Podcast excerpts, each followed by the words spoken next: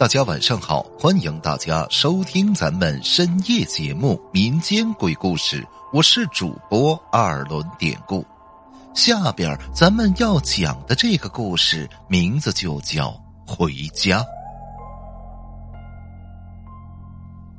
这个故事是我舅舅给我讲的，是他之前遇到的一次怪事儿。我舅舅以前在重庆林业局工作。由于工作的关系，他常常要到攀枝花去出差进货呀什么的。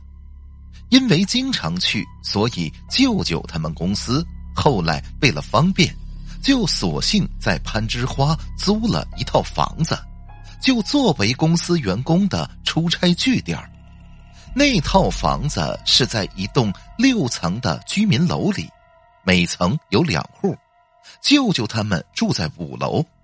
慢慢的去的多了，舅舅呢在那个地方就跟楼上楼下的住户也都熟识了。话说那次舅舅出差还是住到那房子里，有一天舅舅对门的楼上，也就是六楼那户的一个小伙子，过来约舅舅转天一早呢去钓鱼，但是因为第二天下午啊舅舅要去看货。也就呢婉言拒绝了。咱简单的说，到了第二天的早上，因为是下午去看货，上午呢也没什么事儿。舅舅他呢早上也不起，就在家里睡懒觉。舅舅的床是冲着门的，他呢则是面对着墙侧身睡。虽说是睡懒觉，可也没多晚，因为平时舅舅都起得比较早。所以说，也就到了大概七八点钟的时候，其实他已经睡不沉了，只是半梦半醒的不想起来罢了。当时我舅舅就这么闭着眼躺床上那么待着，但是突然的这会儿，舅舅啊就感觉到自己的背后有那么一个穿着白色衣服的人影。从他床的旁边，呼的一下飘了过去。据舅舅回忆，当时就是那么奇怪，虽然自己半闭着眼睛，却还是能用余光，或者说是感觉，那东西穿的是白色衣服，而且那衣服还很宽大，有点那种古装的味道。因为舅舅说。自己似乎感觉到那东西的袖子从床板上还蹭了一下过去的。虽说这个时候天儿已经亮了，但舅舅还是惊的，马上回头看了看自己的背后。可是现在看，那屋子里什么也没有。舅舅当时呆呆的看着四周好半天呢，心里觉得这事越想越奇怪。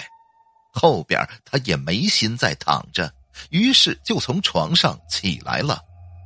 后边舅舅起来洗漱、穿衣服、吃早点的，咱们就不说了。咱单说过了两个来小时之后，大概到了十点多钟的时候，住六楼的一个邻居呀下来，咚咚咚的敲舅舅房门。打开门之后，那邻居说。要找舅舅给帮个忙，上楼去那个小伙子家搬点东西。因为说都熟，舅舅就说行。可是后边一问那个邻居呀，才知道，原来昨天过来约舅舅去钓鱼的那个小伙子，在今天早晨天还没亮的时候，就在去钓鱼的路上。那小伙子骑摩托车。结果出了车祸，给撞死了。舅舅当时一听这个消息呀，顿时一惊：那好好的一个人，怎么说没就没了？简短的说，之后帮着干活的时候，舅舅就跟楼上楼下的住户们提起了自己早晨感觉后背有东西飘过去的那个事儿。结果这一说，他发现。大家早晨呐，其实都有一些奇怪的事情发生，比如六楼的另一户居民说他早上七点多的时候听见楼梯上有拖铁链子的声音，但是当时他打开门看，那楼梯间里却什么都没有。还有五楼的另一户住户啊，也就是我舅舅对面那家，他们家里有一个上初中的女儿，早上六点起来晨读，可是孩子在阳台窗户那儿啊。就看见楼下，当时有一个老头就站在街对面就那么一直直勾勾的盯着他们家楼这边的方向看。孩子当时觉得那老头的眼神特别吓人，还叫妈妈一块儿过来看那个老头儿不过现在想起来，大伙儿都觉得。也许那个老头一直盯着看的，正是楼上那个小伙子的家呀。事情呢，基本就是上边这些了。